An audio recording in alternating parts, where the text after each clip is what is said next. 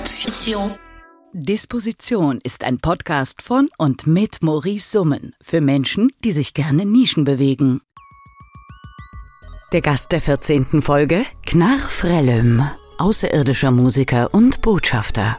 Ein Gespräch über die vielen Knarr-Formationen der letzten 30 Jahre. Von Ladies Love Knarfrellum über Shisha Shalom bis zum Knarfrellum Orchestra. Über sein aktuelles Album Kritik der Leistungsgesellschaft und ein Leben ohne Masterplan. Über die Lüge der fetten Gitarren, die faszinierende Welt der Menschmaschine und warum wir die Vergangenheit endlich Hitler uns lassen müssen. Die 14. Folge Disposition Podcast. Heute mit einem besonderen Gast. Ihr wisst, wir haben immer besondere Gäste hier. Wollte ich gerade sagen. Heute aber der erste Gast aus der Hansestadt Hamburg tatsächlich. Äh, manche sagen, äh, er ist ein Alien, manche sagen, ähm, er ist es nicht. Keine Ahnung. Er weiß auf jeden Fall, wie man Funk buchstabiert. Herzlich willkommen, Knaf Röllem. Dankeschön. Ähm, ich möchte sagen, dass ich nicht aus Hamburg bin, sondern direkt vom Neptun hergereist bin. Ich wusste schon, dass irgendwas kommen würde. Das hast du dir doch bei Sun Ra abgeschaut. ja, von Sun Ra lernen heißt siegen lernen. Zumindest sehr, sehr viel Platz gewinnen. Ja. Wir treffen uns heute, weil wir uns sowieso mal wieder treffen wollten. Ähm, dieser Podcast ist mittlerweile irgendwie so eine Art ähm, Rendezvous-Maschine geworden. Sehr schön. Äh, das freut mich. Und ähm, natürlich wollen wir auch über dein aktuelles Album Kritik der Leistungsgesellschaft sprechen. Ne? Ja. Ja. Ein alter Punkerfreund meinte zu mir, was bedeutet denn das? Was soll denn das? ja, was soll denn das? Kritik der Leistungsgesellschaft. Versteht doch keiner. ja, das ist äh, halt für die Intellektuellen. Ja, was soll das? Äh, ehrlich gesagt, das ist das erste Mal ein Albumtitel, den ich mir nicht selber ausgedacht habe. Ich habe ja sonst immer diese brillanten Titel wie äh, Bitte vor REM einordnen oder Einbildung ist auch eine Bildung oder sowas. Mein Lieblingstitel von dir, soll ich ihn dir verraten? Ja. Fehler ist King. Ja, Fehler ja, ist King, genau. Ja. Brillante Titel habe ich, lasse ich mir immer einfallen. Und jetzt war es das erste Mal, dass ich auf Facebook bei meinem Freund Diego Castro, dem Sänger von Black Heino, ein Bild entdeckt habe, wo Superman ein Buch in der Hand hält, auf dem Kritik der Leistung Gesellschaft draufsteht. Und ich dachte, dieses Bild ist einfach perfekt. Ich fragte ihn, darf ich, darf ich das als Cover benutzen? Und er meinte ja.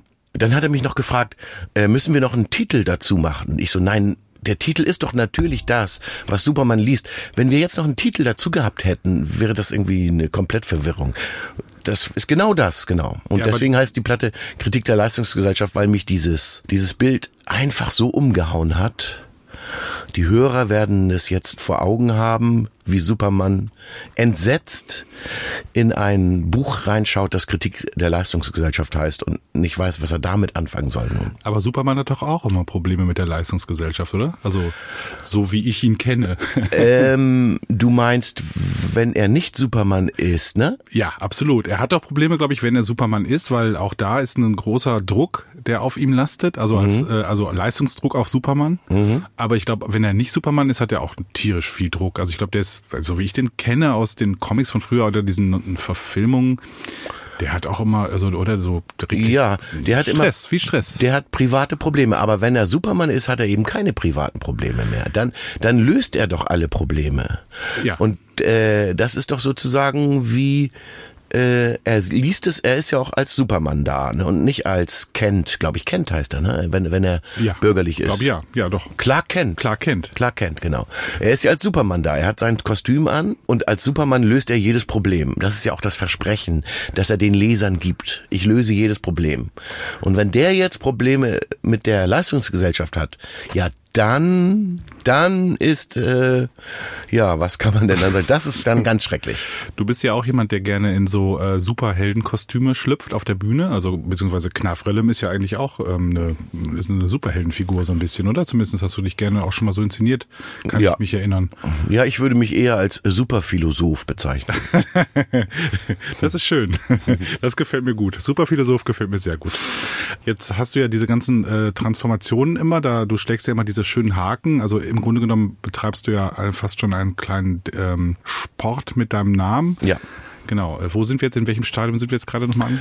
Knafrellem Orchestra. Genau. Genau, und äh, Das Orchester gibt es ja im Grunde genommen schon etwas länger, aber das Album, welches wir zusammen mal gemacht haben, das kam dann aber nicht als Orchestra raus, sondern äh, als Tribe Called Knarf. genau. Genau, wir können ja noch mal einmal kurz für die ähm, da draußen, die sich noch nicht so gut damit auskennen, vielleicht noch mal durchgehen. Angefangen hat alles mit Knafrelle, ne? Äh, angefangen Oder war es Knarrfrellem hat... Ism? Nee, nee, pass Nee. auf. Äh, es hat wirklich ganz klar angefangen mit... Äh, wir haben noch mal ein Hua-Stück wieder aufgenommen als Band Hua. Ja. Und da dachte ich schon, ich will irgendwas mit Knaff. äh, Das war klar, die Band wird es nicht mehr geben. Das ist das letzte Stück hier, was Ja. wir machen. Und da, das habe ich dann Knarfallem Sichtweise genannt, das Stück von Hua. Das gibt es aber nur auf einem äh, Sampler, der heißt Super 12. Bitte melden, ey. Merkwürdigerweise jetzt gerade. Da sind so ganz viele deutsche Beatnik-Bands drauf. Family Five, die Profis. Ich weiß jetzt alles gar nicht mehr so genau. Okay, das war wir, äh, in, äh, von welchem Jahr sprechen wir jetzt hier gerade? Ist das äh, Anfang der 90er Jahre? Oder noch Ende? Wann gab's Hua nicht mehr? 93, 94, vielleicht 95. Okay, Mitte der 90er Jahre. Genau. Genau. Und da gibt es eben dieses eine Stück. Genau, das gibt es eine Stück und das Ja. war sozusagen meine Idee. Okay, ich mache jetzt als Knafrallem weiter. Mm, Ich will ein erstes Zeichen setzen und dann nenne ich das Knafrallem Sichtweise. Und dann habe ich auch, glaube ich, schon so eine Single rausgebracht, die könnte Atlantico Knafrallem oder Pacifico Knafrallem geheißen haben. Und ich habe eine Single rausgebracht für ein Fanzine aus Bielefeld, das von dem Typen, äh, Mann, ich vergesse seinen Namen, der jetzt den Verbrecherverlag macht, natürlich. äh, Von Jörg. Ja, Ja, Jörg, hat, Sundermeier. ja, Jörg Sundermeier hat ein Fanzine rausgebracht mit Single-Beilage. Und da war ich auch als Knarfrallem. Ich könnte da Next Big Thing Knarfrallem ge geheißen haben. Keine Ahnung.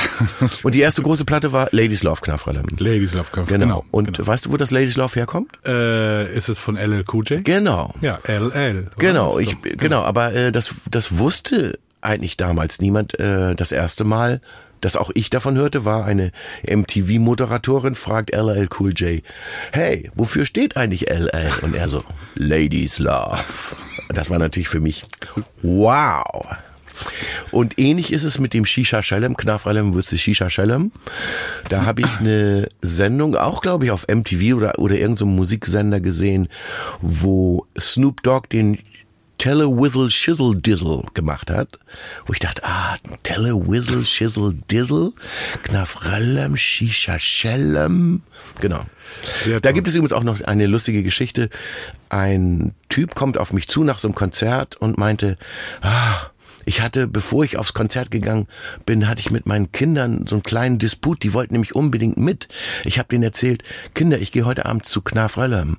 Und der Kleine hat gesagt, with the Shisha Shellem, ich will auch mit.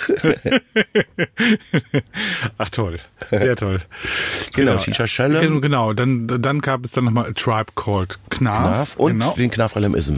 Genau. Genau, Und und jetzt sind wir beim, äh, ne, die Trinity haben wir vergessen, die gab es auch noch. Genau, die Knafrallem Trinity. Trinity. Und, und zwischendurch gab es noch sowas wie E EC, ICE Knafrallem, das habe ich dann immer mal so gemacht. Ja. Wenn ich irgendwie auf Tour gegangen bin und einen Unterschied machen wollte zu zum Beispiel, äh, als ich dann mal alleine aufgetreten bin ohne Victor damals und, und Padex, habe ich mich dann ICE Knafrallem genannt, damit man merkt, ah, er geht jetzt ohne Padex Ohne, und ja.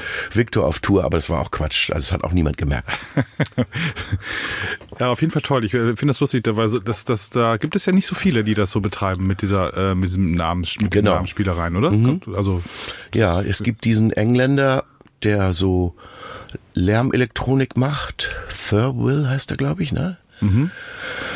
Aber wie macht er das noch mit dem Namen? Ach Gott, das hätte ich jetzt noch mal recherchieren sollen. aber ist, ist, ist das dieser Serval, dieser Fe- Fetus? Serval? Ja, Fetus, genau. Ja, genau, genau. Und, genau, Screaming Fetus. Fetus, ach so, ja, genau. Genau, und Fetus Fetus of the, so. ja, genau, stimmt. Der genau. macht's auch so. Genau, äh, der ist aber Amerikaner, oder? Ich dachte, der wäre Engländer. Der hört sich irgendwie so englisch an, aber es könnte sein. Ich glaube, es ist ein Amerikaner auf jeden Fall. Mhm. Okay, dann sind wir jetzt dafür bei ähm, Kritik der Leistungsgesellschaft. Ähm, äh, für mich ja irgendwie auf jeden Fall dann äh, zentral vielleicht doch, das, also jetzt wenn man an Kritik der Leistungsgesellschaft, für mich äh, ist es ja dann vielleicht, sind es die Mieten sind zu hoch. Ja, das, oder, oder say it loud, oder du hast Scheiß gebaut. gebaut. Genau. Das aber fangen wir da vielleicht mal mit den Mieten an. Ich weiß nicht, wie, ähm, also bist ja jetzt der erste Gast in diesem Podcast aus aus der Hansestadt Hamburg. Ähm, ja, wie sieht's denn aus in Hamburg? Also wie gesagt, in, in Berlin, also alle Berliner, die hier sitzen, äh, kotzen natürlich alle nur noch im Strahl, wie man so schön sagt, weil ähm, ja. die Hamburger auch. Ja. Ich kenne jetzt schon mehrere, die wirklich aus der Stadt rausgezogen sind. Jakobus und Ebba äh, von Ja König Ja, heißt die letzte Band immer noch, ne? Ja, ja König Ja. Genau. Genau, die sind rausgezogen aus der Stadt, weil es einfach nicht mehr auszuhalten war irgendwie. Und einige Leute sind in, in Viertel gezogen, die jetzt doch weit aus der Mitte weg sind und ähm, es ist unhaltbar, aber gerade wir Älteren haben ja noch diese alten ähm, Mietverträge, Entschuldigung. Ja. Ich brauche hier so einen Rülpsknopf, glaube ich. ich möchte jetzt nicht mehr 20 sein und in Hamburg eine Wohnung suchen müssen. Und äh, das ist ja in Berlin genauso. Ne? Also Absolut, ja, auf jeden Fall. Ja. Es ist schrecklich, sowohl in Hamburg als auch Berlin. Ja, wir haben zu viel Werbung für die Städte gemacht, zu viel Werbung für die für die für das urbane Leben, ne? Genau, ja. Ja, aber diese Werbung fing ja schon in den 70ern an. Ja, absolut. Das geht ja auch, das geht ja auch mit, mit Dingen zusammen, wie zum Beispiel in Berlin gerade, dass das die Möglichkeit war, vor der Bundeswehr fliehen zu können. Das weiß ja heutzutage gar keiner mehr.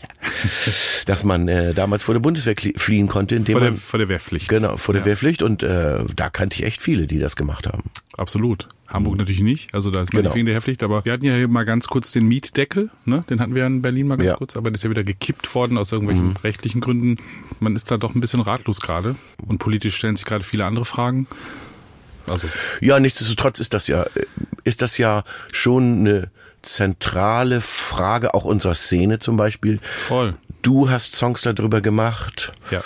Äh, Miete, Gas, Strom. Miete, Strom, Gas. Miete, Strom, Gas. Genau, Miete, Strom, Gas, genau. Christiane Rösinger hat das äh, genau, äh, Eigentumswohnungslied gemacht. Genau, und, und hat ein Theaterstück sogar dazu gemacht. So ist es auf jeden Fall. Warst genau. du nicht auch darin involviert, oder? Äh, nee, äh, aber, so. äh, aber äh, ich habe nee, ich, ich hab's nur angeschaut. Aber du hast also. die Musik dazu, glaube ich, rausgebracht oder so. Äh, Na, auf jeden Fall. Na, es gab ja Stücke, die äh, von ihr bei uns herausgekommen sind, die in dem, äh, in dem Stück verwurstet wurden, wie ja. zum Beispiel die Eigentumswohnung, genau. Ja, genau. genau.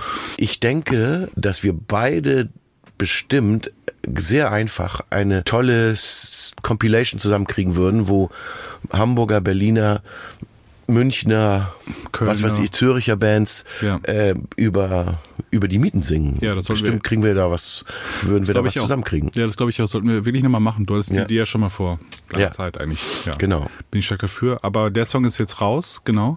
Äh, aber ja, das macht ja auch nichts. Ich, ich finde das. Nee, ich finde ich finde das auch schön als äh, man, man kann dazu ja auch irgendwie schöne Veranstaltungen äh, ja, genau. sich überlegen in den genau, Städten genau. und so weiter und so Ich möchte auch, dass dieses Stück wirklich auf jeder Demo gespielt wird. Ja. Ich will, dass die Leute schreien, die Mieten sind. Das, das denke ich oft, äh, dass wenn ich einen Refrain mache, möchte ich gerne, äh, dass das Publikum das mitbrüllt. Die Mieten sind zu hoch, verdammt nochmal, scheiße. Genau. ja, genau. Aber die erste Single war trotzdem nicht das Mietenstück, sondern dann äh, Say It Loud. Say It Loud, du hast Scheiße, Scheiße gebaut. gebaut genau. genau. Äh, wie kam dir das in den Sinn? Ich meine, das ist ja, ähm, das ist ja wahrscheinlich James Brown, James Brown plus deutsche äh, Straßensprache. ja, das mache ich ja oft, äh, dass ich, ja. dass ich einen Reim suche ähm, mit Englisch und Deutsch oder dass ich das mische, Englisch und Deutsch. Ähm, stimmt, jetzt nach dem Konzert im About Blank am 23. April, da kam eine Amerikanerin auf mich zu und meinte, Why do you sing in German and English? Dann habe ich ihr gesagt, ja, weil äh, das habe ich ihr natürlich auf Englisch gesagt, aber ich glaube, ich kann es in Deutsch besser formulieren weil ich einmal über diesen Mythos der amerikanisch-englischen Rock'n'Roll-Sprache weiß, in der man Dinge sagen kann, die auf Deutsch verklemmt klingen und gleichzeitig, um genau zu sein, brauche ich dann die deutsche Sprache. Also habe ich einen Refrain, der heißt Move your ass and your mind will follow. Jeder versteht, was da gesungen wird, aber in der Strophe muss dann auf Deutsch nochmal klar gemacht werden, wir, ihr glaubt, wir wären aus Hamburg. Nein, das sind wir nicht. Wir sind auch nicht aus Deutschland. Nein, wir sind vom Mars. Or One of the Seven Stars. Das ist schon wieder irgendwie äh, B-52s ge ja, ja. gesampelt. Und dann ja. eben Move Your Ass and Your Mind Will Follow ist ja die Umdrehung von Funkadelic. Äh, Und äh, FSK, oder? Ja, genau, aber es ist vor allem die Umdrehung von Funkadelic und die heißt Free Your Mind in Your Ass Will Follow. Genau. Ja, genau. Mensch, manchmal stehe ich auf dem Schlauch. Genau, so, so, so arbeite ich. Ja, genau, das ich, ist ein, Ich drehe das Material um, gucke mir an, was passiert, wenn, wenn man das anders denkt, wenn man denkt, Funkadelic sagen, ich muss meinen Kopf frei machen und dann kommt mein Arsch schon hinterher, aber wenn ich zuerst den Arsch bewege, kommt ja auch mein Kopf hinterher und so weiter und so Genau, aber bei FSK so ein bisschen Schlaumeier-Scheiß ist es auch. genau, und ist das dann ist das dann eigentlich auch schon Cultural Appropriation, wenn das ist ist das Aneignung, weil es ist ja im Prinzip Aneignung von keine Ahnung, jetzt in dem ja. Fall James Brown, Say ja. It Loud, I'm Black and I'm Proud. Ja, das ist für, für mich die moderne Arbeit. Ich weiß nicht, Appropriation heißt ja, äh, ich klaue etwas von anderen und, äh, an, und mache da damit meine Mark äh, oder meinen Euro. Zahlst du mit deiner Miete? Ich zahle damit meine Miete und das stimmt auch, das mache ich auch. Danke an James Brown und Funkadelic. Ja, ich meine, dieser spielerische, ich meine, du arbeitest ja oft auch so wie ein Sampler oder so ein bisschen so. Mhm, ja. Also auch Sprachsampler, wenn mhm. du dann so selbstverständlich kommt dann eben so ein B52, äh, so eine B52-Zeile da rein und so weiter und so fort. Ja.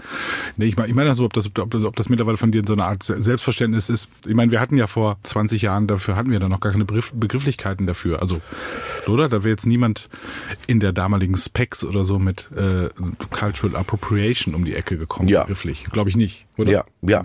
Nee.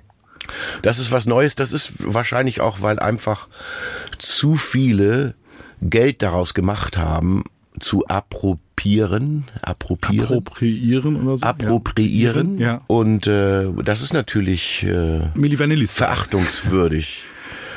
äh, aber das ist eben auch meine Art zu arbeiten und äh, ich find's richtig so und ich äh, verdiene mir mit meinen Downloads keine Villa in Blankenese. Vielleicht ist das die Frage. Was, was verdient man dadurch, dass man das macht? Ja, das dass ist eine, man, das ist eine gute man so Frage. arbeitet, genau. Ja, genau. Aber klar, man könnte natürlich auch wesentlich mehr verdienen, vielleicht. Also jetzt mit der gleichen Technik, meine ich. Hat es ja auch schon gegeben. Also, ja, ja. Genau, also wenn jetzt äh, ein Sample Culture mhm. und so weiter und so fort. Aber ich meine, am, am, Ende bist du ja auch ein bisschen Kulturbotschafter, oder? Ich meine, du verweist ja auch die ganze Zeit auf die Quellen ganz gerne. Also ähm, absolut. Also, also bist ja, du, bist ja, du bist ja keiner, der die Quellen verheimlicht, sondern ganz im Gegenteil. Ach so, genau. Das ist ja. das bei der Appropriation, dass man die die Quelle verheimlicht, wahrscheinlich, oder? Ja, oft wird sie zumindest nicht freiwillig preisgegeben. Also ich meine, sie wird halt äh, ja ja. Also das. Nee, das nee, ich bin ich bin auf jeden Fall der der Dieb, der sich bedankt. Ganz ganz wichtig. Genau, das ist mir ganz wichtig, dass ich der Dieb, der sich bedankt bedankt ist ja Der schön. Dieb, der sich bedankt, genau. Ja, absolut. Das Oder mir, schon. Genau, ich, ich muss unbedingt, ich darf nicht äh, etwas nehmen und nicht sagen, wo ich es habe. Das ist ja auch das gehört eigentlich zum System dazu, dass ich natürlich sage, ich habe es hier, ich muss darauf hinweisen, das ist ganz wichtig, weil, äh, weil das ist ja auch ein Inhalt der Sache mehr. Ja es wäre totaler Quatsch, wenn ich nicht erzählen würde, dass das von James Brown ist und auf James Brown hinweisen würde. Genau, ja, das, aber das und das finde ich auch, das finde ich ja auch eine total tolle, äh, eine total tolle Technik, weil die ja auch immer wieder darauf, äh, immer wieder auf tolle Kunst verweist. Also zum mhm. Beispiel, du hast dich ja auch sehr stark für Sun Ra irgendwie mhm. äh, äh, ins Zeug, also du hast sehr, sehr viel Werbung für Sun Ra gemacht, sag ich genau. jetzt mal einfach. Und ähm, das ist ja immer toll, weil schlussendlich ähm, so viel Werbung für Sun Ra wird in der Öffentlichkeit ansonsten nicht betrieben. Also, ja. also man muss schon, weißt was ich meine? Also ich genau, aber äh, ich mache es natürlich auch, weil ich davon davon rede, dass der mich auf Ideen bringt, die die einfach super sind, wie zum Beispiel, äh, dass er mal gesagt hat, Musik ist Treibstoff für Raumschiffe und wir müssen sehr viel davon herstellen, um Weiterreisen im All zu unternehmen. Das hat mich natürlich auf die Idee gebracht, Moment mal, Musik ist Treibstoff für Raumschiffe. Was ist denn mit schlechter Musik? Ist das dann schlechter Treibstoff und so weiter und so fort? Ne? Was da alles drin steckt in diesen Ideen. Und das ist für mich ein Hammer. Und da muss ich natürlich auf Sun Ra verweisen, ganz klar. Na klar. Es wäre, wäre äh, vollkommen idiotisch, es nicht zu tun. Ja, aber wie gesagt, aber ich finde, du hast das ja immer toll, also das ist ja eigentlich immer gemacht. Du hast doch auch mal auf der, ähm, es gab doch auch mal, wo war denn das nochmal? Auf der, ähm, äh, äh, ähm, das war auf dieser Free Your Mind Platte. Äh, mhm. Das war unter der Tr Trinity, ne? Hieß das Knarfrellum Trinity? Knarfrellum Trinity, Move Your Ass in Your Mind Will Follow. Genau. genau. Und da gab es doch auch diese quasi, da gab es doch dann schon diese äh, äh, Adaption von dem LCD Sound System Stück. Ja, genau. äh, Daft Punk is playing äh, At ne? my house, LCD is playing. Playing at my genau. house. Und du hast dann daraus das gemacht, genau. Und dann hast du im Prinzip, dann, dann ist ja so eine ellenlange Auflistung Richtig. Äh, von, äh, von, von KünstlerInnen, die dir was bedeuten. Genau. Oder euch was bedeutet haben. Genau, ne? genau. Wichtige Ich hab- Einflüsse. Genau, ich habe es unter Padex und Victor und mir aufgeteilt und wir, wir, wir brüllen das immer abwechselnd. Genau. Ja, genau, genau. Aber, aber das fand ich, also die, diese äh, Vorgehensweise fand ich schon immer toll. Also wenn, Mhm. wenn, wenn Künstler äh, ihnen ihre, ähm, ja, keine Ahnung, künstlerischen Einflüsse, Idole, Vorbilder, wie auch immer, irgendwie preisgeben, Mhm. einfach als Inspiration, äh, weil irgendwie da kommt man auf Spuren, oder? Ja, ja, ist absolut, genau. Ja, oder? Das, Ja, ja, ich, ich möchte auch irgendwie, dass andere das hören und denken, ah, interessant, das würde ich auch gern mal hören wollen und so. Und die schönste Geschichte hat mir einer erzählt, äh, als ich im Monarch aufgetreten bin, da hat einer zu mir gesagt, ah Mensch, du hast doch dieses Stück LCDs Playing at My House ge gemacht. Ich habe da so eine Kneipe in der Grefestraße und da kommt öfter der Sänger von Whirlpool Productions. Wie heißt er noch? Eric D. Clark. Eric D. Clark vorbei. Und den nennst du ja auch in dem Song. Und als Eric mal etwas depressiv in meiner Kneipe war, da habe ich das Stück gespielt. Und der hat sich so gefreut darüber. Oh, das ist eine tolle Geschichte. Ja, finde ich auch. Ja, du, kannst- du kannst auf jeden Fall, ja, du kannst also Anerkennungsmusik, Anerkennungsstücke schreiben für, äh, für Ja. andere Künstlerinnen. Ja, genau. Ja, ich meine, ich liebe ja Eric D. Clark und, Voll. und, und denke mir dann, toll, dass der sich, dass der es hört und sich darüber freut und so schön. Ja, wahnsinnig toller Sänger. Genau. Und ähm, je- jetzt äh, ähm, vom, vom, vom Style her, äh, auf der neuen Knarf-Platte, das hast du jetzt alles selber produziert? Nee, du hast mit ein paar G- Gast, Gastproduzenten oder Co-Produzenten gearbeitet, ne? Zum Beispiel. Der Hauptproduzent ist Ronnie Alien, mit dem ich schon 100 Jahre was zusammen mache, mit dem ich früher auch zusammen gewohnt habe. Das war so eine Wohnung mit Studio und Wohnräumen, ähm, auch weggentrifiziert übrigens. Da ist jetzt die neue Mitte an der Stelle. Da kann ich jetzt die Geschichte erzählen. Hier auf diesem Stück Rasen, wo ich stand, stand früher unser Haus, da war das Studio in der Luft und da war mein Zimmer in der Luft und so weiter. äh, Ronnie Ich Alien, habe mich an den Ort, äh, Victor Marek hat auch da gewohnt, ne? In dem Genau, Victor hat Ja, auch gewohnt, ja, genau. Und Ronny hat das alles produziert jetzt. Also er hat an den am Mischpult gesessen. Genau. Produzieren ist ja noch ein bisschen mehr. Genau. Genau. Meine Arbeit war vor allem die Grundideen. Ähm, ich habe den den Rhythmus angebracht und die Basslinie angebracht und die Gitarre angebracht und den Gesang angebracht.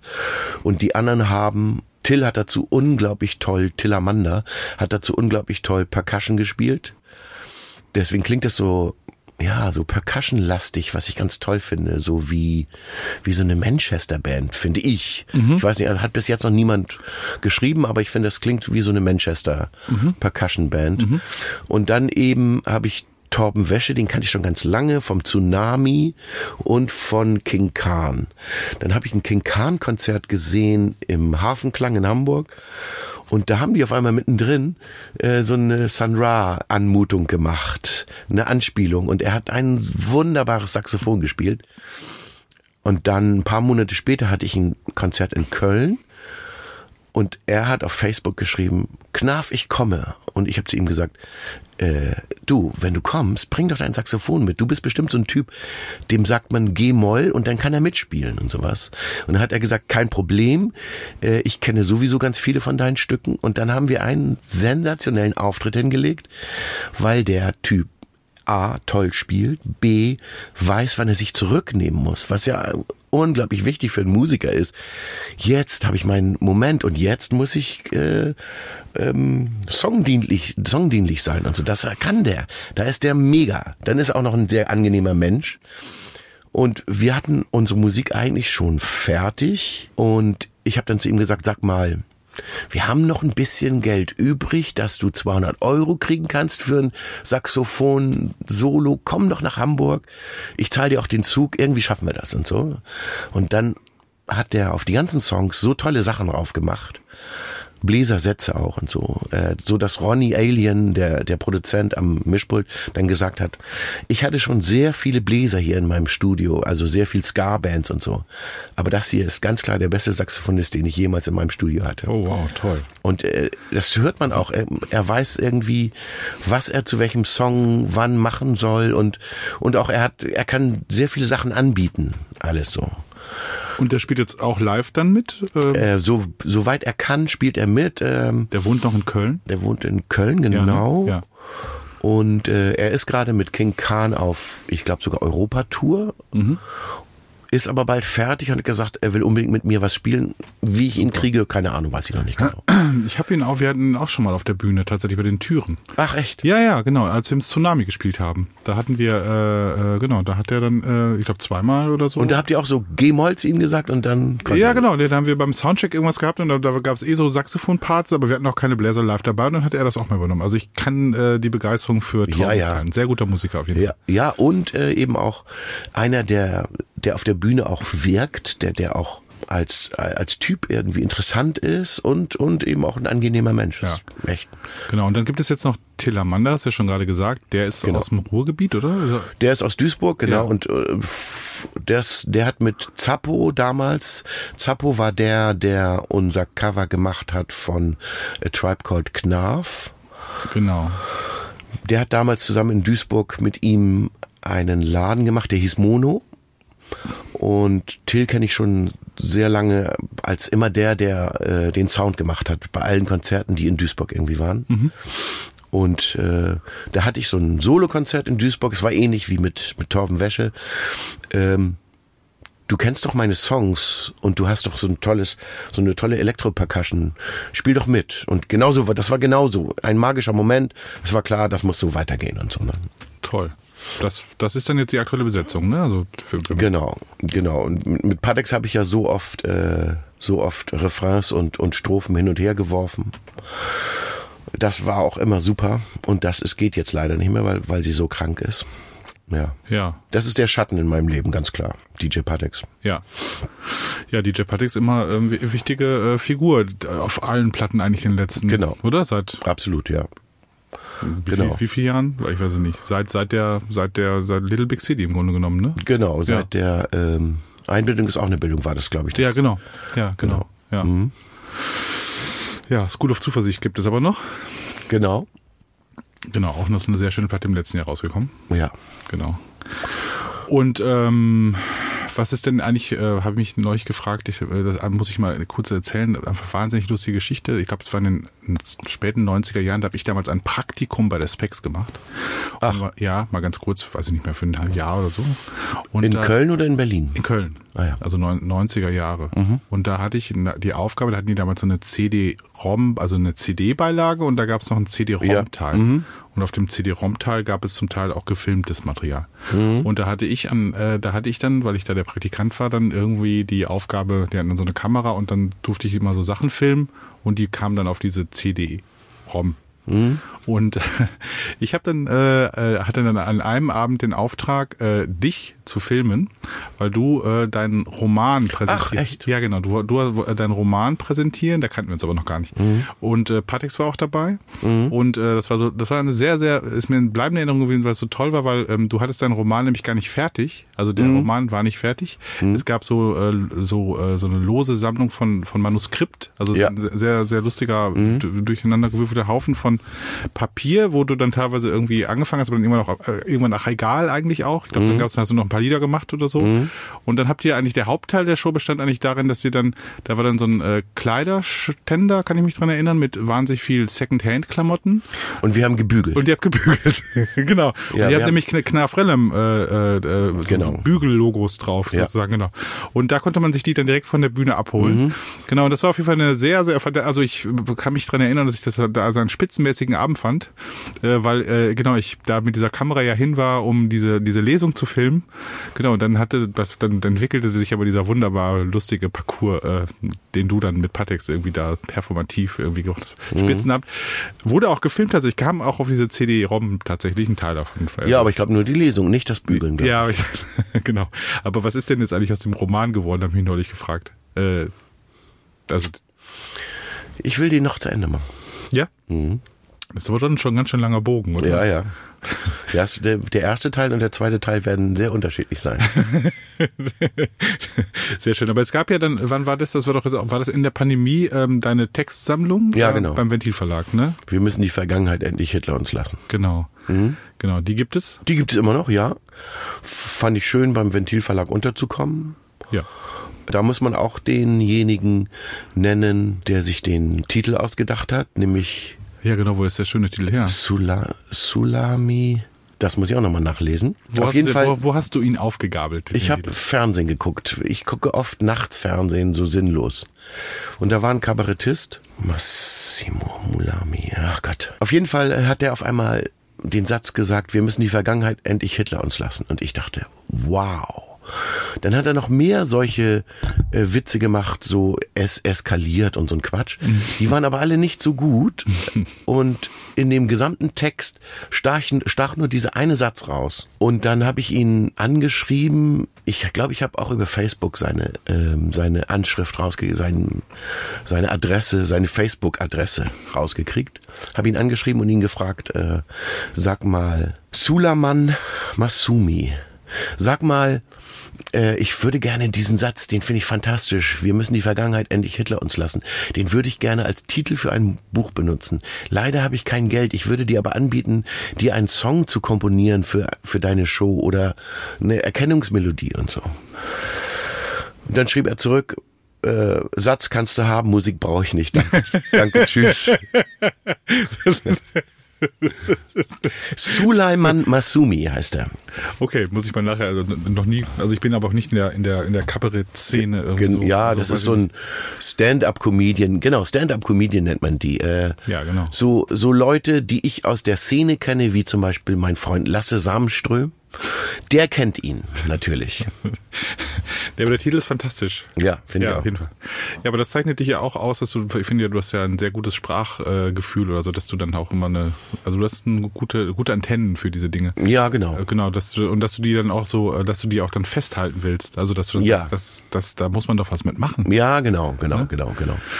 Genau, ich spiele die ganze Zeit damit rum und so mit mit Say It Loud, du hast Scheiß gebaut, äh, habe ich auch schon seit mm, bestimmt sechs, sieben Jahren rumgespielt oder so. Also ähm, Leute, mit denen ich vielleicht beim Theater zusammen was gemacht habe oder oder mit irgendwelchen Kunstgruppen, mit denen ich irgendwie mal Aktionen gemacht habe, die kennen die Slogans meistens alle, weil ich sie schon zu anderen musikalischen Sachen ausprobiert habe und immer ausprobiere und dann dann irgendwann merke ich, zu der Musik passt es am besten, zu dieser Basslinie, zu diesem zu dieser Gitarre, zu diesem Schlagzeug passt es am besten und so.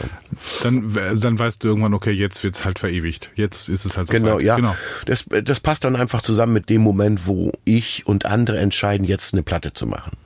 In, in dem Fall jetzt die Kritik der Leistungsgesellschaft war es ganz klar so, hey, wir können jetzt äh, über die Musikinitiative 90 Prozent der Kosten der Platte kriegen. Ne? Das heißt, jetzt lass uns eine Platte machen. Es brennt mir sowieso auf den Nägeln, eine neue Platte zu machen. War das der Motor oder war das tatsächlich so? äh, das als- ist, das ja? ist so ein einer. Also Ja, Du erinnerst dich vielleicht auch noch an die Zeiten, wo Labels zu einem gesagt haben, äh, willst du nicht mal eine Platte machen? Und dann auf einmal kam diese Zeit, äh, wo du sagst, ich würde jetzt gerne eine Platte machen. Äh, jetzt, vielleicht ist es gar nicht so gut, jetzt eine Platte zu machen. Also auf einmal, auf einmal wurde das, das Platten herausbringen ein finanzielles Risiko. ja, genau. Genau. Was es, was es eine ganze Zeit lang einfach nicht war, weil Genau. genau, man hat Deswegen gibt es, gibt es mehrere Leute in meinem Bekanntenkreis, die irgendwann auch beleidigt waren und keine Lust mehr hatten, Platten rauszubringen. Also Rocco Schamoni zum Beispiel hat so eine Phase, meine Platten werden nicht gekauft, na gut, dann mache ich jetzt keine mehr oder sowas. Das, das hat er glücklicherweise jetzt schon wieder durchbrochen und Mhm. ja, so. genau, er hat's revidiert und macht Richtig, wieder. aber du hast auch davon gehört. Ja, ne? ja, und, ja, ich weiß, ich und weiß. dir fallen bestimmt auch andere Leute ein und es ist ja auch echt ein Angang, eine, eine, eine Schallplatte zu machen. Also wenn ich äh, fertig bin damit, dann ist es immer so, "Puh, jetzt habe ich es geschafft, äh, jetzt kann ich in vier Jahren mal wieder die nächste angehen. ja, aber ich finde, äh, ja, aber ich weiß, was du meinst, aber das ja, Es macht natürlich riesig Spaß, aber es ist auch echt einfach ein Angang, eine, eine Schallplatte mit all den Entscheidungen, Spotify ja oder nein, Vinyl, CD, Cover, äh, wer macht die Videos. Promotion, du kennst die ganze Scheiße. ich kenne die ganze Scheiße. Genau, und das ist einfach eine Maschine, die man lostreten muss, wo alles so ineinander haken. Warum schreibt denn der jetzt nicht über die Platte? Und, und die, diese ganze ist Ja, du schon bist echt. Ja, du bist ja jemand, der schon alle Phasen, also du hast ja sehr, auch sehr viele Phasen der Plattenproduktion miterlebt. Also du hast ja schon äh, Ende der 80er mit äh, Hua tolle Power-Pop deutschsprachige Power-Pop-Band, kann man das sagen, Power-Pop oder Garagenpop oder ja. irgendwie so, ne? Ja. Genau. Wir haben das ja Twingle Twangel Beat genannt. ja, eine tolle Beatband. Auf jeden Fall, aber Beatband klingt dann so nach 60s. Aber ja, ja, genau. stimmt. Jedenfalls, äh, da hast du das ja schon dann äh, damals mit äh, Indie-Labels wie äh, eben Lastor. Äh, genau, aber dann später halt eben auch mit äh, dem legendären Alfred Hilsberg, ja. mit Zickzack beziehungsweise What's So Funny About. Genau. Ähm, du hast irgendwie die äh, Geburt der CD miterlebt, du hast äh, iTunes miterlebt, äh, du hast jetzt Streaming, du, YouTube, MTV, keine Ahnung, alle möglichen Transformationen genau. von, äh, von, von, von Genau, den Untergang der LP und den Wiederaufstieg der LP. Genau. Und äh, würdest du denn jetzt, irgendwie ist ja wieder interessant auch für äh, junge Leute da draußen, ähm, hat sich irgendwas fundamental verändert jetzt in den, also wenn du sagst, ach, der, dieser ganze Stress, bei eine Platte zu machen, diese ganzen Entscheidungen, die, die gab es ja eigentlich immer schon so, ja. oder? Würde man, würde ich mal sagen, oder? Ja, würde ich, würde ich mal sagen, aber es ist, es ist echt mehr, mehr Entscheidungen geworden, ne? Und äh, mehr Stress. Mehr, ja, mehr, mehr ja, also ich meine, ach, ich das ist ja Jammern auf hohem Niveau. Es macht ja auch tierisch Spaß, das herzustellen. Ist ja auch ein Privileg irgendwo. Genau. Ja. Genau. Und ähm, es ist, wir müssen einfach zur Kenntnis nehmen, dass Musik nicht mehr so wichtig ist, wie sie früher wichtig war. Hast du diesen Eindruck gewonnen? Ja. Jetzt? Ja. Findest du nicht? Das weiß ich nicht so genau. Also wenn ich mir ähm, jüngere Leute anschaue, dann habe ich nicht das Gefühl, dass es nee? so ist. Nee, also ich, bei vielen TeenagerInnen denke ich immer so, die, äh, wenn wir nochmal bei Sunrise Bild des Raumschiffs so sozusagen sind oder der Treibstoff sozusagen, ja. dann denke ich doch immer noch, dass diese Musik doch noch eine ganz schön, also ganz schön guter äh, und wichtiger Treibstoff für junge Menschen ist. Vielleicht brauchen wir nicht mehr so viel Treibstoff oder beziehungsweise, keine Ahnung, vielleicht ähm, nee, jetzt, jetzt, jetzt fängt das Bild an zu kippen, ey, gerade. Ich weiß es nicht nicht. Für mich persönlich war Musik immer super wichtig und ist es immer noch. Um mich herum natürlich so. Ja, ja, aber wir sind, wir sind eine Generation davor. Wir sind jetzt schon die Älteren. Wir sind jetzt die Älteren auf jeden Fall, natürlich. Aber hast genau. du nicht, aber wenn, wenn du jetzt, keine Ahnung, junge Leute, im, im Pudel zum Beispiel oder so, ich meine, gut, es war zwei Jahre Pandemie, aber jetzt geht's ja wieder los. Ja, ja. Ja, man sieht schon, da, da geht so einiges, aber ähm, aber verändert das wirklich Leben? Es hat ja unser Leben verändert auch so. Aber ja, ich meine, ach, ich lasse mich gerne vom Gegenteil überzeugen, dass, dass Musik heut, heut genauso, heutzutage ja. genauso wichtig ist wie damals. Also ich, ich habe eher das Gefühl, dass, äh, dass unsere Zeit, ähm, also ich denke ja auch sehr, darüber, sehr oft darüber nach, denke halt immer, dass vor allen Dingen der Mythos irgendwie äh, zu unserer Zeit halt einfach größer war.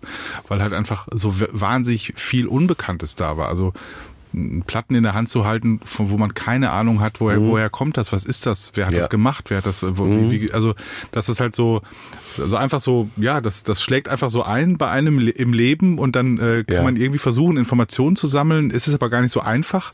Mhm. Plattenläden, Leute zucken nur mit den Achseln, in den Medien findet man nichts, Suchmaschinen mhm. sind und so weiter und so fort. Und ähm, ich hatte das Gefühl, dass, dass darin auch eine gewisse Magie war und dass man teilweise von, von etwas vollkommen Unbekanntem, also in Raumzeit, also man hat keine Ahnung, woher ist das, wie, wer sind die Menschen, die es gemacht haben, mhm. aber es, es, äh, es läuft plötzlich bei einem irgendwie im, äh, im im, im Jugendzimmer oder so mhm. und äh, man ist einfach total überwältigt, also von mhm. dem und, und hat aber keine Ahnung, also und ich habe da hatte ich immer so ein bisschen den Eindruck, dass das dass, ähm, dass das irgendwie ganz toll war auf eine Art und heute ist das halt einfach so wahnsinnig äh, natürlich sehr nah an der auch an der Informationsgesellschaft dran, also man kann über alles eigentlich fast über alles sofort alle Inform wichtigen Informationen zusammen recherchieren, wenn man denn möchte und ähm, das ist so sehr ich sag mal so der, der Pop ist auch sehr transparent geworden, habe ich das Gefühl. Also ja.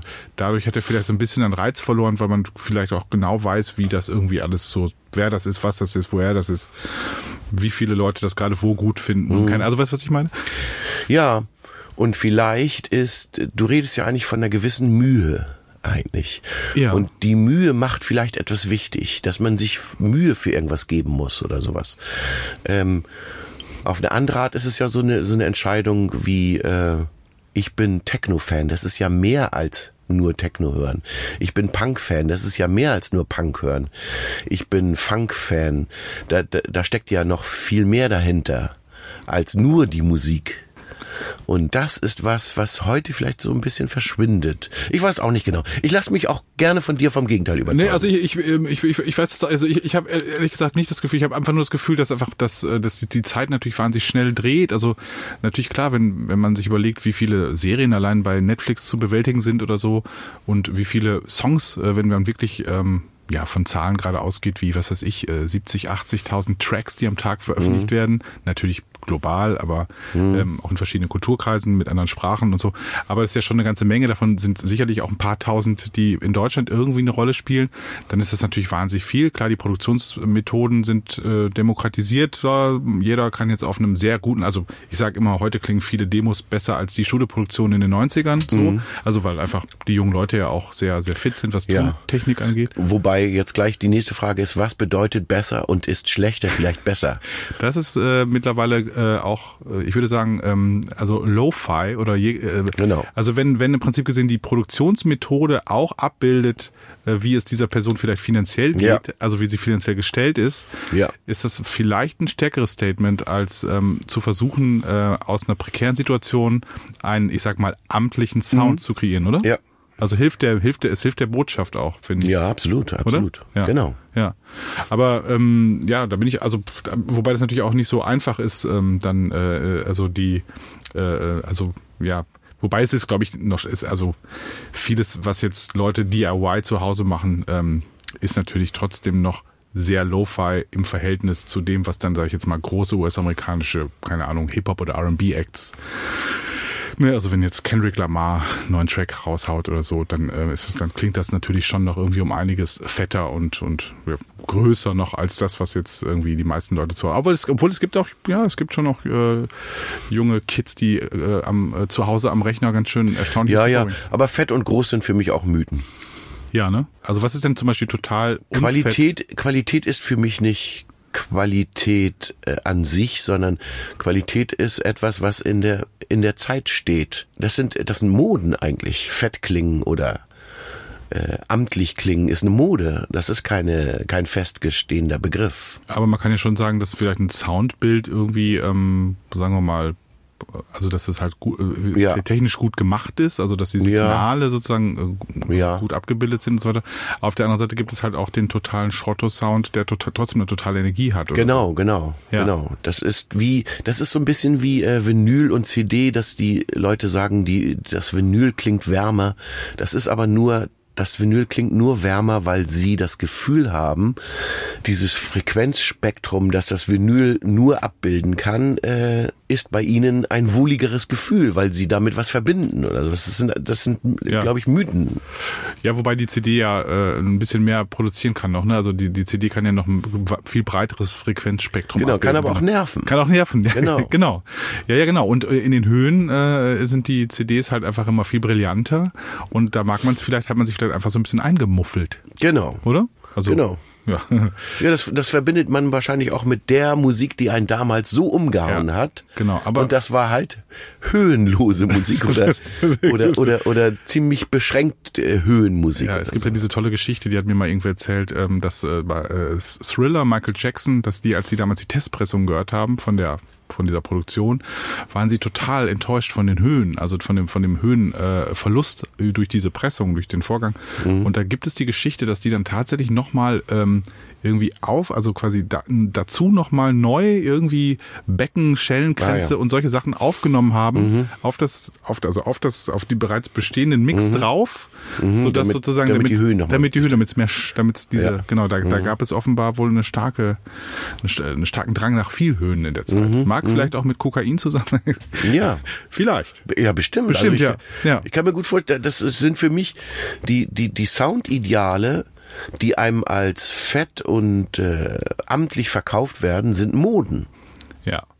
Aber äh, genau, aber würdest du jetzt zum Beispiel sagen, äh, was sind denn jetzt zum Beispiel, was ist, was ist denn jetzt zum Beispiel eine fette Band, überlege ich gerade. Also für mich fett, eine fette Band, keine Ahnung, ist ACDC eine fette Band, also in ihrer Produktionsweise, in ihrer Spielart, oder ist das auch einfach nur, ich meine, das ist jetzt, wie will man das auch bewerten? Man kann genau. es technisch bewerten, man kann sagen, wie spielen die, äh, man kann, wie spielen die zusammen und dann kann man natürlich noch sagen, äh, wie ist das aufgenommen, wie ist das produziert. Ja.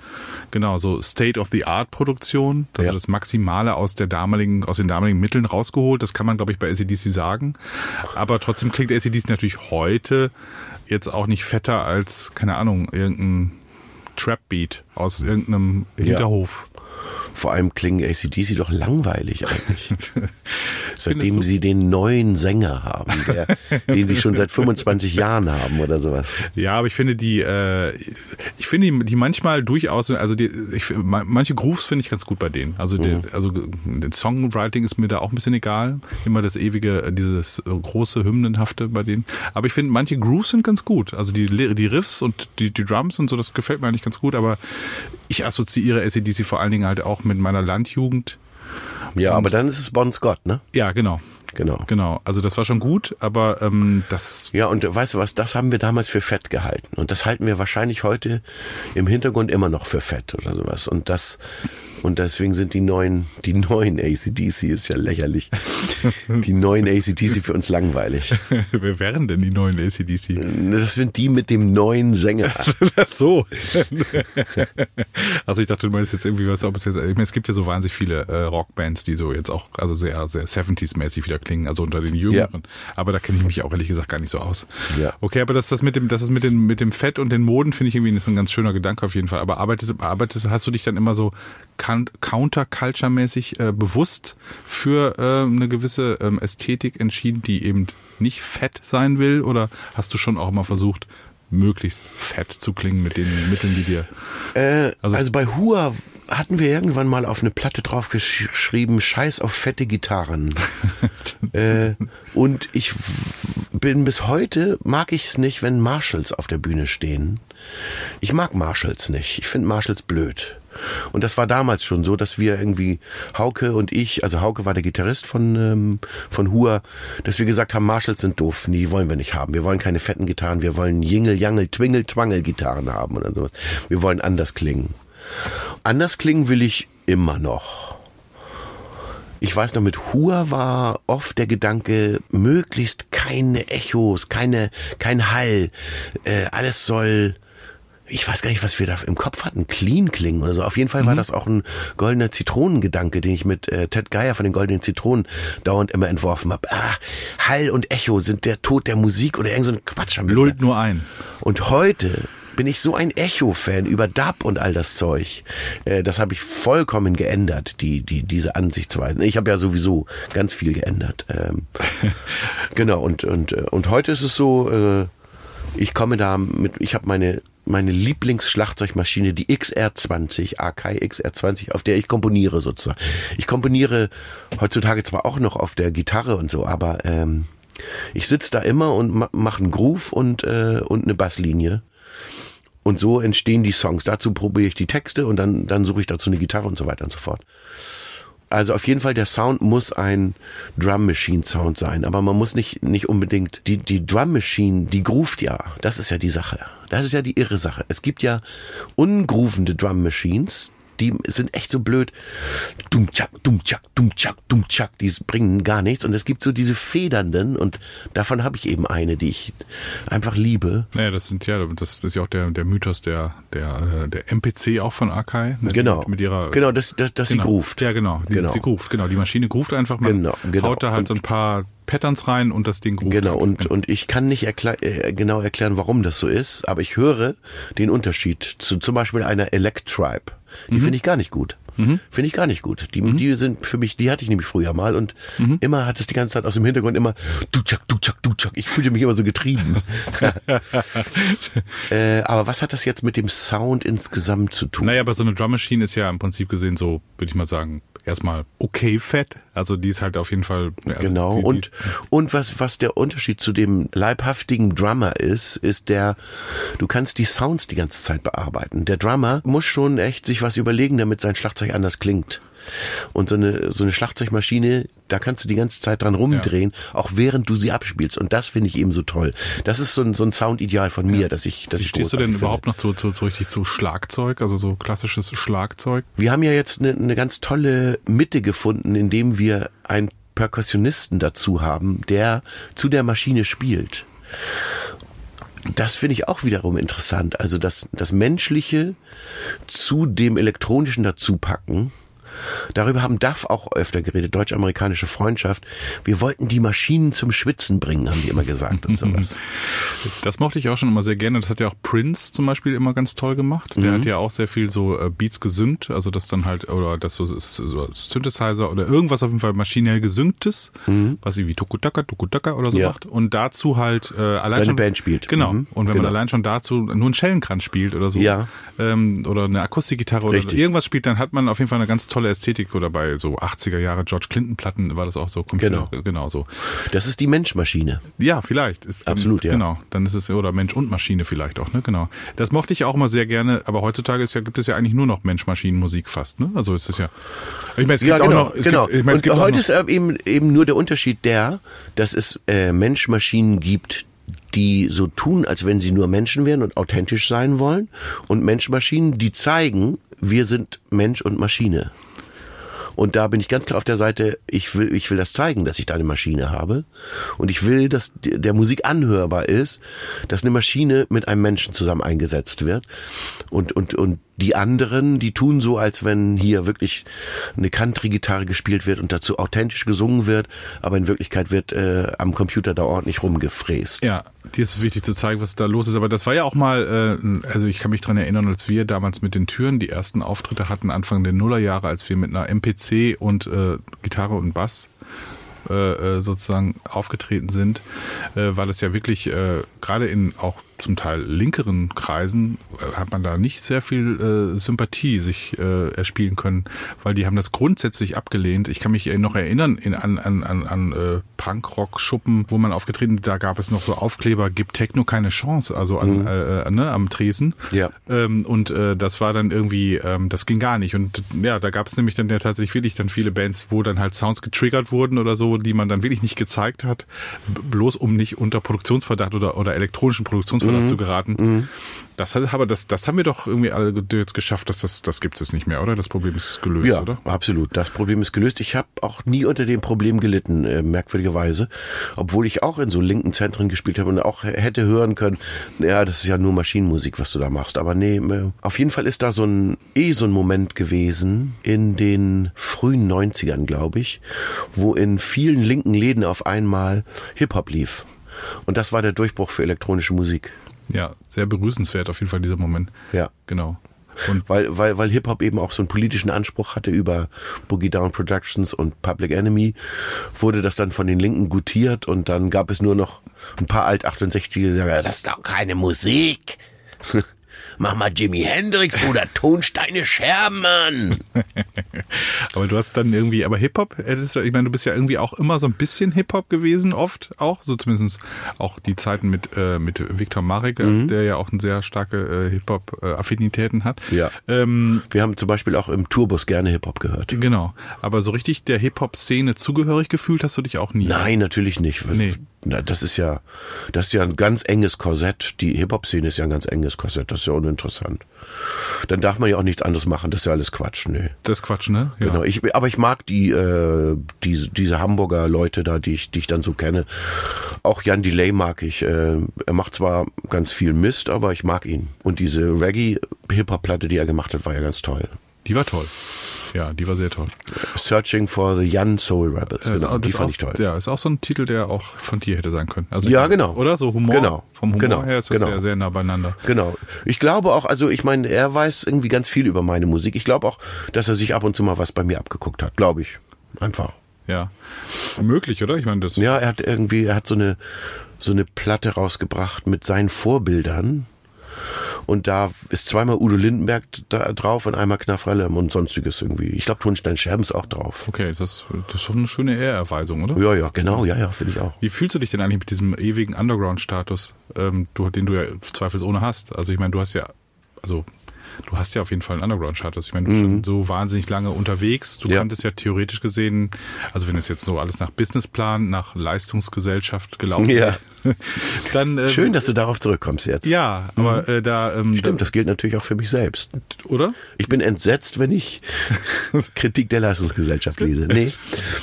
Ja. Ja, aber wie wie geht es dir damit? Also ich meine, ähm, keine Ahnung. Äh, Also jetzt zum, also ich meine, du, sagen wir mal so, durch den Status, den du jetzt hast, äh, merkst du auf jeden Fall zum Beispiel noch, dass äh, die Mieten definitiv zu hoch sind? Also ja, absolut. Ich, jetzt, ne? ich lebe auf einem Hartz-IV-Niveau die ganze Zeit. Ich weiß, wofür ich es mache. Also man könnte jetzt den ganz dummen Satz sagen, hilft ja nichts oder sowas. Ich, ich liebe es. Äh, es ist echt immer schwierig, es ist ein Angang, so eine Platte zu machen, weil, weil man ja auch Geld haben muss. Ja, ja. klar. Und dann sage ich einfach Danke, äh, Musikinitiative für 90 Prozent Unterstützung also ich meine, ich weiß nicht, hast du dann jemals einen Masterplan gehabt? Hast du jemals den Masterplan? Nein. Nee. Den, man hat doch keinen, also wie. Ja, man hat ja manchmal so, keine Ahnung, Pläne, vielleicht Plattenfirmen werfen vielleicht Pläne oder Booking-Agenturen ja, ja, oder so. Das also so richtig, im Sinne von, von, von so Größenordnungen, so nach dem Motto, ja, jetzt haben wir diesmal in dem und dem Club gespielt, das war super, das war voll. Beim nächsten Mal greifen wir an und dann gehen wir in den 400er Club oder so, ja. weißt du? Oder, oder ja, ja. du weißt, was ich meine. Oder du hast ja auch ähm, äh, früher auch dann schon relativ früh sehr aufwendige Musikvideos gemacht, als noch sowas wie Viva 2 da war und so. Also die ja. Zeit lange vor YouTube, als man eben noch über Fernsehsender versucht hat, seine Musik zu platzieren äh, und so. Da hast du ja auch in diesem ganzen Spiel mitgespielt äh, äh und äh, ja auch mal sehr viel, also Promotion-Aktivitäten und all diese Dinge, ja. die man dir abverlangt hat, die du selbst abverlangen musstest. Genau, aber für dich war das, du hast es dann so gemacht, wie das war und dann, äh, da gab es keinen Masterplan. Du hast ja auch kein Lean-Management gehabt oder so, oder? Hattest du mal ein Management? Ähm, ja, ich weiß nicht, wie man das bezeichnet, wenn Alfred Hilsberg sich um einen kümmert.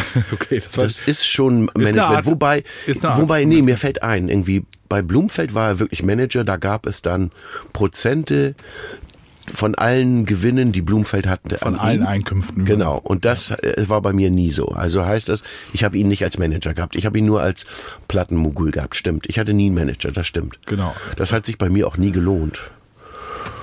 Ja, also Manager ist ja, den, den holt man sich ja auch normalerweise rein, um halt, ähm, um den Kapitalfluss zu optimieren, ja, wie man so schön sagt. Genau. Richtig. Da, dann, danach war dir aber nie. Du hast aber ja auch. Doch, danach wäre mir schon gewesen, aber ich habe es nicht gesehen. Ich habe da nicht, nicht irgendwie was gesehen. Und äh, genau, es gab niemals einen Masterplan. Ich kann mir auch nicht vorstellen, dass ein Künstler einen Masterplan oder klar, einen Masterplan schon hat, aber dass man den wirklich durchsetzen kann. Es gibt zu viele Unwägbarkeiten als Künstler. Du kannst es doch nicht planen. Du kannst doch deinen Erfolg nicht planen. Nee, glaube ich auch nicht. Aber ähm, es, es gibt ja aber trotzdem KünstlerInnen, äh, die sehr schnell wissen, dass sie auf jeden Fall äh, sich diese also die ganzen Strapazen des KünstlerInnen-Daseins nur dann langfristig vorstellen können, wenn sie damit Erfolg haben. Ja. Also das gibt's schon. Also ich kenne ja, ja. ich kenn, ich kenn einige, ja. die äh, durchaus talentiert waren, äh, sehr talentiert und dann aufgegeben, und dann aufgegeben haben, weil sie einfach gesagt haben, nee, das tue ich mir nicht an. Also die, mhm. äh, die, die, die 30 Leute äh, in, äh, in, was weiß ich, in Flensburg, äh, ja. äh, die brauche ich nicht. Die kommen heute noch, die 30 Leute in Flensburg, ja. Oder vielleicht sogar 20. Ja, nee.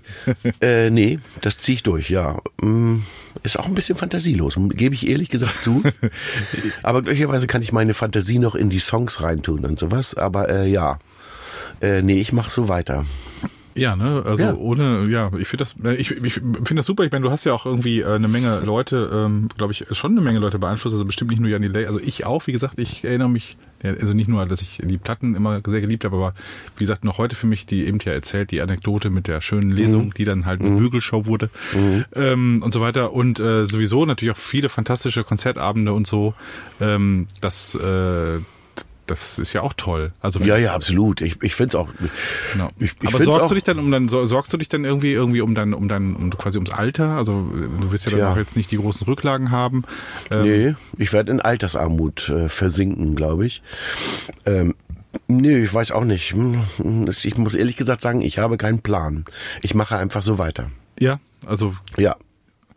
Und ähm, bist du denn, äh, du bist ja auch manchmal in der Theaterwelt noch unterwegs. Ist das für dich irgendwie auch noch ein, ein weiter Plan? Ja, das ist auch wieder so ein Zufall, ne? Das kommt dann so. einfach so. Ja. Und dann macht man's und ähm, ganz oft hat mir Theater gar nicht gefallen, muss ich dir sagen, weil des Öfteren war es so, dass die Theaterleute von mir musikalisch nochmal das haben wollten, was sie gerade auf der Bühne gesagt haben. Und das war mir immer zu doof. Und, und dann ist auch immer so ein, so ein blöder Stress, den die da machen, wenn es auf die Premiere zugeht und äh, dann haben die alle Krisen und kein Spaß. Also ich habe oftmals irgendwie im Theater gestanden und gedacht, Leute, also wenn ich eine Platte mache, habe ich mehr Spaß, weil da, kann, da gibt's mal einen Tag, wo echt nichts läuft, aber am nächsten Tag hast du dann eine tolle Synthesizer-Basslinie und freust dich. Aber auf, auf, beim Theater ist immer so, oh Gott, ey, und der, der kriegt seinen Text nicht rein und Gott, oh Gott. Ja, ich habe das auch, ich habe ja auch schon ein paar Theatermusiken mitgemacht oder so und ich habe das auch immer das Gefühl, dass da auch so eine komische, teilweise so eine komische Hassliebe da ist äh, zum Theater irgendwie auch ja, oder so. Ja, absolut. Und es ist ja auch, auch wahnsinnig anstrengend, gerade für die freien Gruppen da, die haben es ja noch anstrengender als sie, weil, ich meine, du kennst jetzt dieses Antragsgeschreibe vielleicht für so eine Platte mal oder so, aber so freie Theatergruppen müssen ja immer, immer ständig Anträge schreiben. Ja, ja. Nee, äh, das mit dem Anträge schreiben und so, das habe ich jetzt eben an ähm, Hanseplatte Jakob, Jakob ausgenommen. Genau, Shoutouts an dieser Stelle Genau. an den lieben Jakob von Genau, Hanseplatte. absolut irgendwie. Dass, dass der das gemacht hat, irgendwie auch eine Managerarbeit. Absolut. Genau, und äh, das ist, ich bin ein ganz schlechter Antragschreiber. Ich hasse es. genau, und das, das müsste man eigentlich machen, ja, stimmt. Ich müsste das eigentlich lernen. Ja. Jetzt, jetzt, wo ich 60 werde, sollte ich das vielleicht mal durchziehen. Ne? Ja, vielleicht sozusagen bis zur Rente jetzt noch sozusagen auf Antrag. Ich meine, es gibt ja so wahnsinnig viele, äh, was weiß ich, es gibt ja auch so, wenn man sich da mal so ein bisschen reinfuchst, unglaublich viele Stipendien. Äh, es gibt äh, Stiftungen, es gibt, Ja. ähm, in, also ja, vielleicht sollte, sollte, sollte, sollten jetzt mal so die ersten Firmen äh, vielleicht auch anfangen, vielleicht so Pop-Stiftungen oder so, weißt du? Oder Mhm. so, so Indie-Pop-Stiftung, keine Ahnung. Wie stehst du eigentlich zu dem Begriff Indie? Also ist das was für dich? Nee, gar nicht. Nee, gar ne? nicht. Fällt mir gerade ein. Äh, Steht auch hinten auf der, auf der Platte drauf. Äh, demnächst sind die Rolling Stones auch noch Indie. Ein vollkommen leerer Begriff, der, der nicht mehr weiß, dass das mal Independent hieß, unabhängig von großen Firmen. Und dass es äh, für Labels galt, die gesagt haben, gut, vielleicht kann man kein Geld mit dieser Platte verdienen, aber wir bringen die unbedingt raus. Ja. Also Genau. der, der Indie-Begriff ist für dich auch komplett losgehüllt, also ent, enthüllt, ne? Enthüllt, ja, genau. genau. Leer, genau. Ja, finde ich auch, ja. Genau. Ja, ja, das. Äh, Ich würde mich echt nicht wundern, wenn demnächst einer sagt, dass die Stones Indie sind. und, äh, und das ist natürlich ein kompletter Idiotenkram und so. Eine vollkommene Lehre. Aber das hast du ja mit vielen Musikbegriffen. Äh, Elektro zum Beispiel. Spiel mal Elektro. Was will der Mensch von mir, wenn er das zu mir sagt und so? Weil Elektro war ja so eine etwas schnellere Hip-Hop-Sache so in den 90ern in New York, glaube ich. Genau, die halt so Breakdance Genau. gerne, weil die Und so ab- stark elektrifizierend war. Genau. Und, und die, die das aber zu einem sagen, jetzt, wenn ich im Pudel Platten auflege, die wollen eigentlich Techno hören, aber weil sie durch, äh, sie sind die Generation, die Marusha und, und so Techno, Kinder, Kirmes-Techno äh, in den Charts hatten, die können nicht Techno sagen. Das ist blöde Musik, deswegen nennen sie es Elektro. Und die ganz Schlauen nennen es Minimal und sowas. Aber es ist Quatsch. Die Begriffe, Musikbegriffe ist sowieso echt ein tolles Thema, was da alles an Quatsch läuft. Ja, ich habe mich irgendwie mittlerweile daran gewöhnt. Ich meine, immerhin haben wir ähm, die Unterscheidung von Black und White Music nicht mehr. Ja, genau, Also stimmt. als ich, äh, also du ja wahrscheinlich auch in den 90er Jahren in den Plattenläden gab es ja tatsächlich das Black Music Fach sozusagen. Ja, ja, klar. Und, und, und äh, genau, ich erinnere mich auch noch so an so einen Typen, vielleicht ist es zehn Jahre her, der zu mir als DJ kam und gesagt hat, spiel mal Black. Und ich so, was meinst du mit Black? Ich hatte gerade Hip-Hop aufgelegt. Ja, Michael Jackson oder sowas. Nee, Michael Jackson habe ich keine Lust zu spielen. Das ist mir zu Mainstream. Mainstream? Man redet total aneinander vorbei. Sperrte mir, hätte ich gesagt, spiel mal Black. Spiel mal Black, ja. Oder spiel mal Black Music. Ich weiß nicht mehr genau, Black oder Black Music. Aber spiel mal Black finde ich toll. Mhm. Ähm, äh, äh, ich überlege gerade noch mal, was, Mhm. noch irgendwas ausgelassen haben. Aber möchtest du noch über irgendwas äh, sprechen? Ich wollte nur sagen, dass ich, äh, glaube ich, nicht in Rente gehe. Ich glaube, ich, glaub, ich überspringe das. Verstehe. Also der, der, der, der alte äh, Rock'n'Roll, äh, die alte Rock'n'Roll-Hymne. Äh, äh, Äh, auf der Bühne sterben, ne? Genau. Ja, ja. Also, also da, da wir ja das alles übersprungen haben, von wegen äh, mit vor 30 sterben oder sowas, ne? dieser äh, Club der 27 Genau, oder genau. was? Das haben wir alles schon übersprungen. Also wir müssen wir uns jetzt was Neues überlegen und ja. Rente ist nicht. Nee, aber ich glaube, man kann ja schon auch noch, also das, was wir so machen, kann man ja schon auch noch relativ lange machen. Also Ja, genau. vorausgesetzt irgendwie die Hüfte und die Knie gehen irgendwie noch einigermaßen. Ja. ja also, Die Knie versagen bei mir schon, aber egal. Ich möchte, glaube ich, im September, wenn ich 60 werde, 25. September werde ich 60, da möchte ich, glaube ich, in Berlin Freunde sehen und spielen mit denen zusammen. Und da würde ich dich gerne einladen. Ah, sehr gerne. Irgendwann so, so Ende September, Anfang Oktober ja, oder sowas. Ja, irgendwie einen schönen Abend machen. Einfach. Genau. Ja, genau. Ja, das ist super. Ja. 60 Jahre Knafrelle, mein, mein, mein lieber Scholli. Ja, ja. Und das ist doch ein schönes Schlusswort jetzt, oder? Ja, genau. Wir machen jetzt aber noch eins, machen wir noch. Ja. Und zwar, äh, du hast noch jetzt die Möglichkeit, äh, drei, vier, fünf Nummern in unsere Playlist rein Ach so. zu boosten. Da kannst du dir irgendwas aussuchen. Das sei es der musizierende Freundeskreis sein, es große äh, Idole oder Geheimtipps, irgendwas, was dir jetzt so durch den Kopf schießt. Gerne kommentiert. Äh, als erstes würde ich gerne, unglaublich gerne Ladekabel hören. Das liebe ich ja sowieso, das Stück. Oh, das freut mich natürlich. Ja. Mhm. Ja, lass uns doch auf jeden Fall auch noch äh, Nuclear War von Sun Ra dazu tun. Super gerne, passt ja auch hervorragend in die Zeit. Äh, Genau. Ich meine, es passt, passt ja schon, also eigentlich, es hat immer in die Zeit gepasst, aber Ja. in Dann, meine Lebenszeit zumindest. dann vielleicht Linton Kwesi Johnson Oh, Bass. Bass Culture. Toll. Ja, toll. Genau. Und jetzt noch drei, zwei, ne? Ja, Ja, vielleicht echt wirklich mal ein Knafrell im Stück. Ähm, und zwar mit dem Kaffee in der Hand rennst du durch das ganze Land. Kaffee von der vom Knafrell im Orchestra. Und ah, eins, das echt schwer zu finden ist. Das wird Ja, interessant genau, für ja, euch. ja. Und zwar Kosmonautentraum. Das Lied heißt Abschied. Ich weiß nicht, ob man das, also Spotify bestimmt nicht, glaube ich. Also Interpret Kosmonautentraum. Interpret Kosmonautentraum, äh, Song Abschied. Woher ist das? Ist das irgendwas Hamburg oder ist das Ostdeutschland oder ist das, wo ist das? Nee, Kosmonautentraum, also glaube ich, haben angefangen in, in Hannover mit, mit moderner Mann zusammen oder sowas. Ich glaube, aus Kosmonautentraum wurde moderner Mann. Okay. Also Und der Sänger heißt Ziggy XY und der soll hier in Berlin irgendwo wohnen und es soll ihm nicht gut gehen.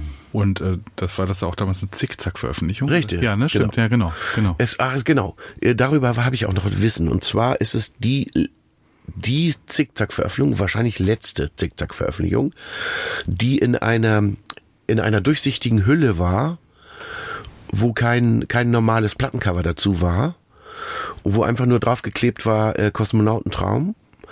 Und die Leute fanden das cool, das so rauszubringen, aber Alfred hat es aus Not so rausgebracht, weil er kein Geld mehr für Plattencover hatte und deswegen das in so einer durchsichtigen Hülle rausgebracht hat.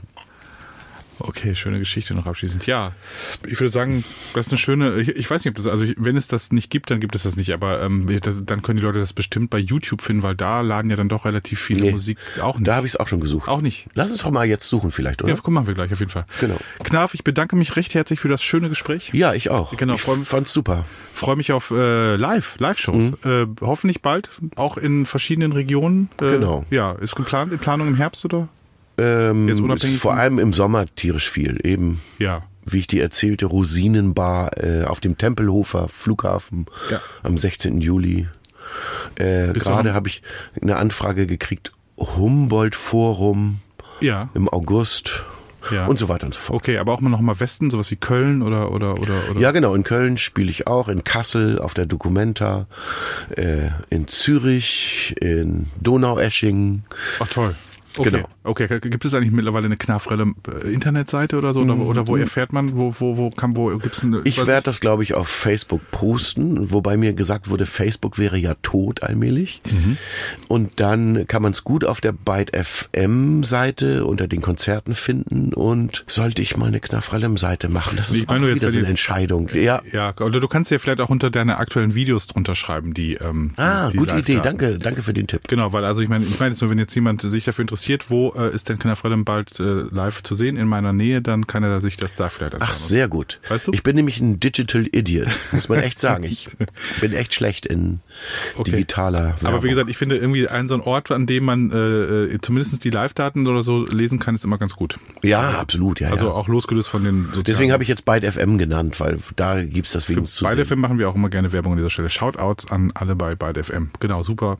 Ich freue mich, dass du da Mhm. warst und ähm, genau, noch viel ähm, Spaß und Erfolg mit Kritik der Leistungsgesellschaft. Dankeschön. Bis bald. Tschüss. Disposition, der Staatsakt-Podcast mit Maurice Summen. Abonniere ihn und liebe ihn. Der Gast der nächsten Folge, die Kerzen, die Ende Mai ihr zweites Album Pferde und Flammen bei Staatsakt veröffentlichen.